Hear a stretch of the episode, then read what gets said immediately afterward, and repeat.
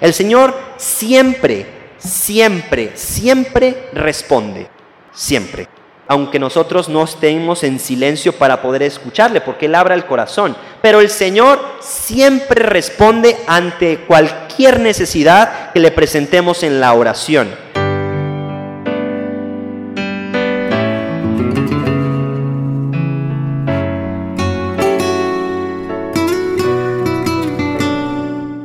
Bienvenidos a la Santa Misa. El Señor esté con ustedes. Lectura del Santo Evangelio según San Lucas. En aquel tiempo, para enseñar a sus discípulos la necesidad de orar siempre y sin desfallecer, Jesús les propuso esta parábola. En cierta ciudad había un juez que no temía a Dios ni respetaba a los hombres. Vivía en aquella misma ciudad una viuda que acogía a él con frecuencia para decirle, hazme justicia contra mi adversario. Por mucho tiempo el juez no le hizo caso, pero después se dijo, aunque no temo a Dios ni respeto a los hombres, sin embargo, por la insistencia de esta viuda, voy a hacerle justicia para que no me siga molestando. Dicho esto, Jesús comentó, si así pensaba el juez injusto, ¿Creen acaso que Dios no hará justicia a sus elegidos, que claman a Él día y noche, y que los hará esperar? Yo les digo que les hará justicia sin tardar, pero cuando venga el Hijo del Hombre, ¿creen que encontrará fe sobre la tierra? Palabra del Señor. Gloria a ti, Señor Jesús. Nos podemos sentar. Queridos hermanos, feliz domingo, día del Señor, día de la resurrección. El viernes pasado, pues recordábamos litúrgicamente, bueno, el jueves, eh, este momento tan hermoso donde Jesús se reúne con sus discípulos, celebra la Eucaristía. El viernes, pues la iglesia ¿no? nos ayuda a pues entrar en este dinamismo del Viernes Santo sábado acompañar a Jesús que está en el sepulcro y el día de hoy la iglesia nos recuerda que Cristo venció la muerte y resucitó al tercer día. Entonces a veces como que viene el jueves y como que ya nos estamos preparando para poder eh, pues vivir este momento tan hermoso de la resurrección de Jesucristo.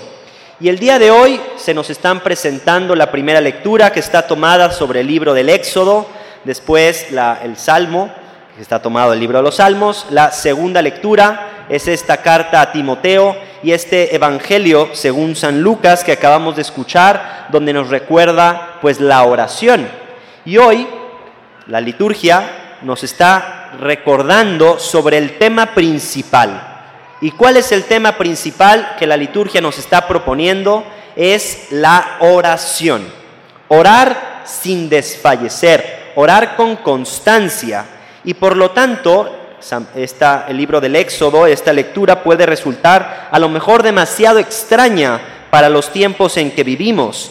La historia en este caso salta por los aires en cuanto que a la victoria del pueblo en el desierto.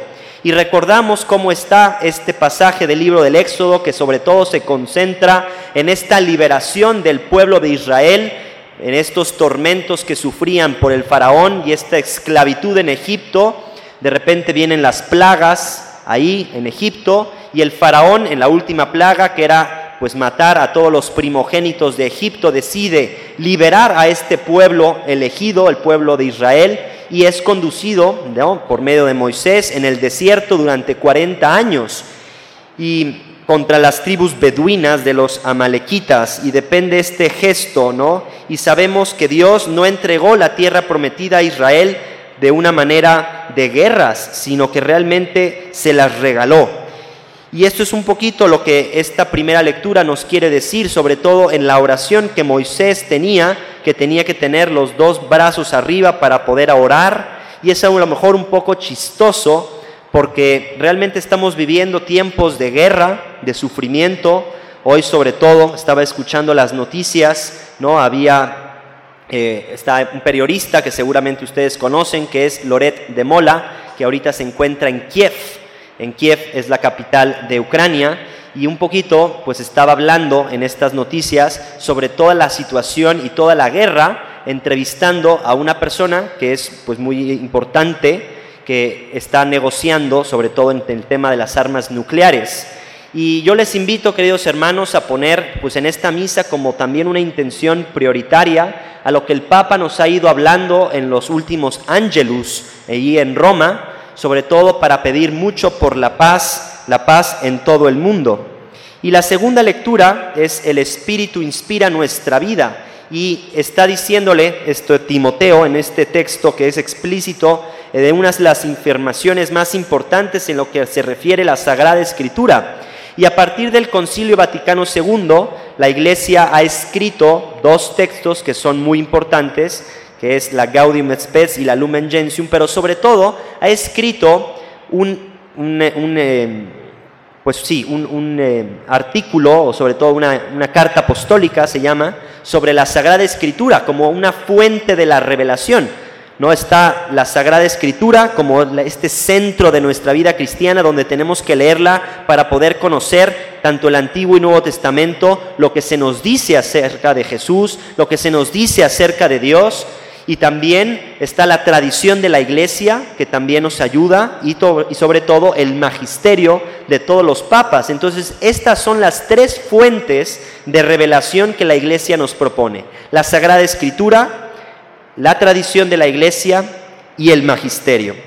Y en el Evangelio estamos viendo cómo Dios sí escucha a los desvalidos. Y el Evangelio de la liturgia de hoy nos está diciendo, nos está planteando en el último versículo del Evangelio una pregunta. Cuando el Hijo del Hombre venga, ¿encontrará la fe sobre la tierra? Sería como decir, cuando llegue al final de la historia, pero podemos pensar que también ahora, en este momento de la vida, Dios nos va a preguntar, ¿encontraré un poco de fe en ustedes? ¿Encontraré fe en este mundo que se está olvidando de Jesús o no? Y a lo mejor esta pregunta nos las dice también nosotros. ¿Cómo está nuestra fe? ¿Cómo está nuestra capacidad y nuestra creencia de decir, realmente me siento totalmente salvado por la gracia y por la misericordia y por el perdón de Dios?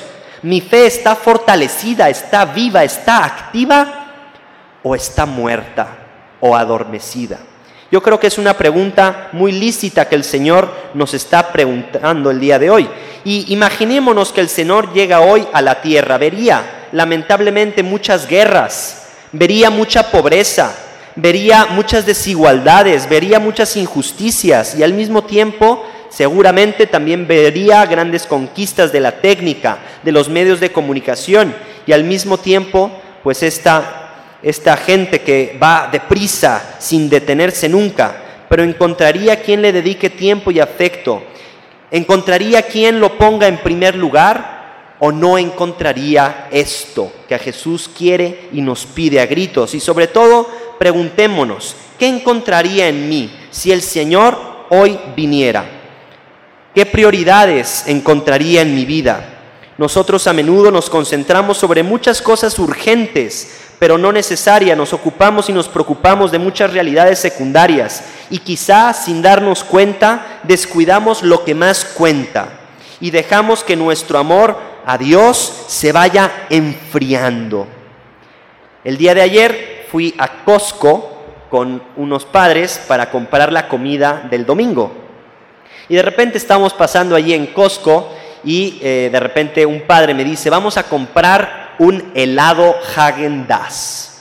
Entonces yo dije, pues muy bien, este helado me encanta, sobre todo el helado de vainilla, que es riquísimo. Entonces compramos el Hagen Dazs y después nos fuimos a comer y el helado se quedó en la cajuela.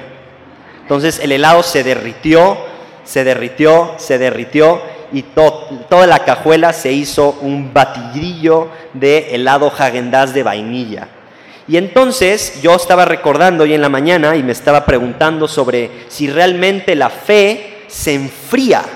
Y estaba yo viendo, ¿realmente tengo una fe fría? ¿No? ¿O está eh, totalmente el helado eh, derretido y nuestra fe está derretido como este helado Hagen?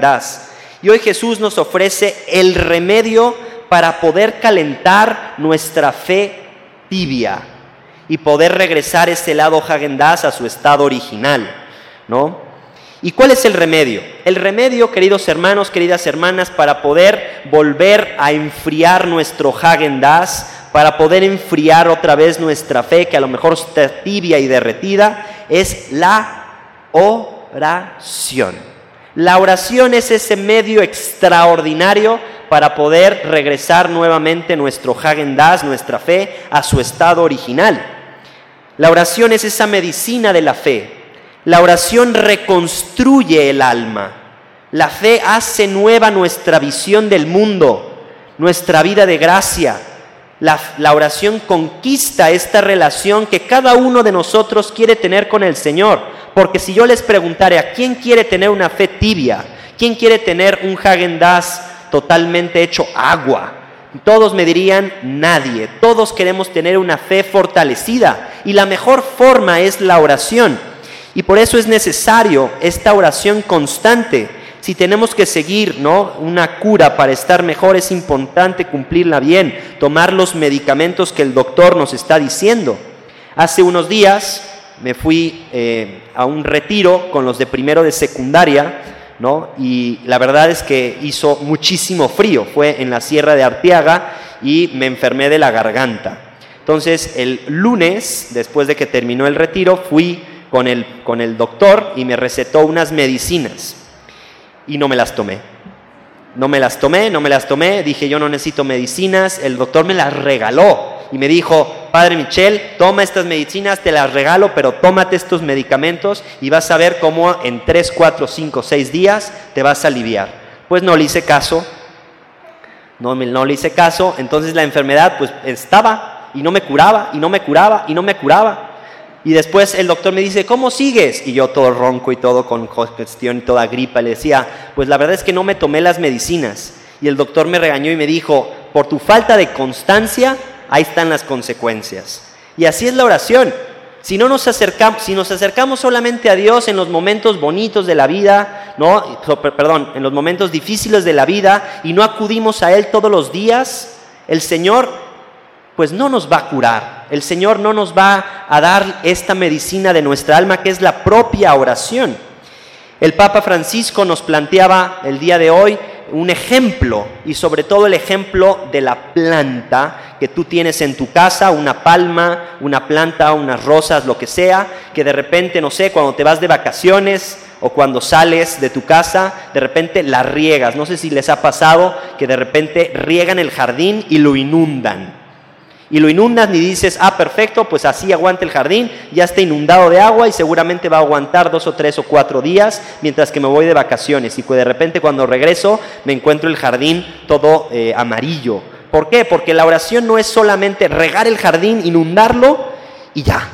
Me puedo ir tres, cuatro, cinco, seis días de viaje a la playa y el jardín va a terminar bien. No, obviamente se va a echar a perder porque necesita la constancia para que esté verde el jardín y para que la planta esté hermosa, tiene que estar y tenemos que regarla día con día, le tenemos que echar el agua que necesita cada día y no inundar el jardín y de repente decir, ah, pues ya quedó, ya está, tan tan. No.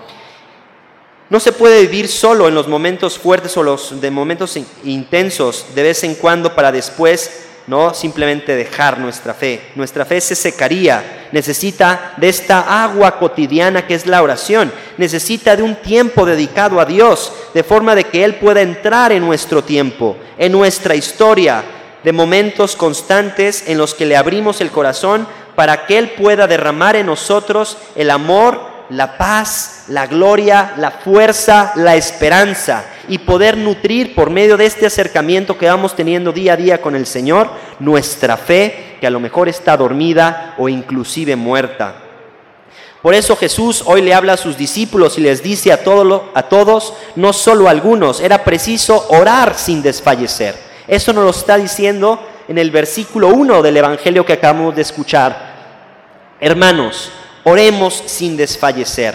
Seamos constantes en nuestra oración, porque solamente así podamos tener esa medicina del alma para poder hacer que nuestra fe crezca, para que nuestra vida crezca en relación con Dios. No vivo en un convento, no me van a decir, Padre, es verdad, ni siquiera los padres vivimos en un convento para poder rezar todo el tiempo.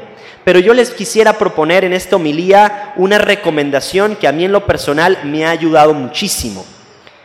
Les voy a platicar lo que a mí me ha ayudado muchísimo.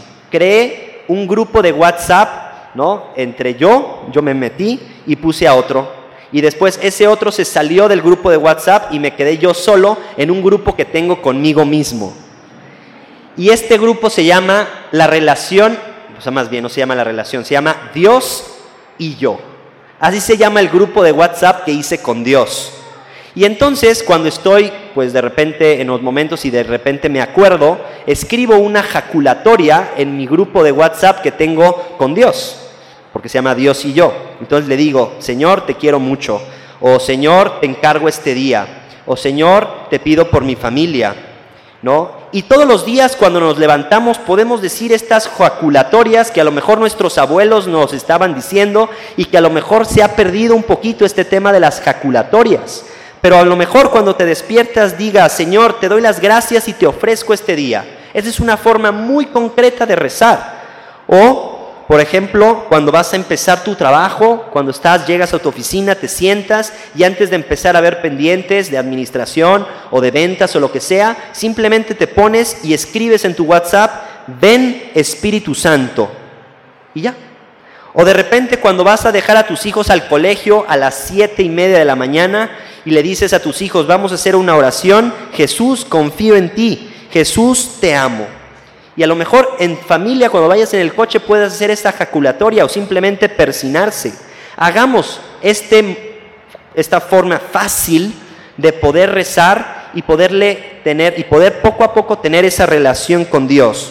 Y también, queridos hermanos, no nos acostumbremos y aprendamos también a leer las respuestas que nos va poniendo el Señor. El Señor siempre, siempre, siempre responde. Siempre aunque nosotros no estemos en silencio para poder escucharle, porque Él abra el corazón. Pero el Señor siempre responde ante cualquier necesidad que le presentemos en la oración. Y por lo tanto, para poderlo escuchar necesitamos la fe y necesitamos abrir nuestro corazón de par en par para poder sentir ¿Cuál es la voluntad de Dios? ¿Qué es lo que el Señor me está proponiendo en este día? ¿Qué es lo que el Señor quiere que yo tenga que transformar para poder ser más santo, para poder ser más fiel, para poder tener un trabajo mejor, para poder ser más honesto, para poder vivir esta vida ilusionados con la santidad que solamente nos da cuando tenemos esta relación personal con Cristo? Y otro consejo que les doy, yo pues ya no tengo, lo descargué en, en mis aplicaciones de mi celular, pero descargué la Biblia. Y también cuando estemos esperando, cuando estemos aburridos, cuando tengamos, no tengamos nada que hacer, también en lugar de meternos a redes sociales, a Instagram, a TikTok, a Facebook y andar viendo y viendo y viendo y viendo y viendo y viendo redes sociales, acostumbrémonos también a abrir la Sagrada Escritura en alguna aplicación que tengamos en nuestro celular y poder leer un pasaje del Evangelio. Estas son formas muy concretas, muy reales para poder vivir lo que el Señor nos está diciendo en esta liturgia del día de hoy. El hacer de esta oración una relación viva con el Señor y no acordarnos de Él simplemente cuando tengamos dificultades, sino que tengamos esa constancia para que nuestro helado Hagen y nuestra fe tibia o dormida no se apaguen, sino que realmente vayan creciendo y vayan fortaleciéndose. Que así sea.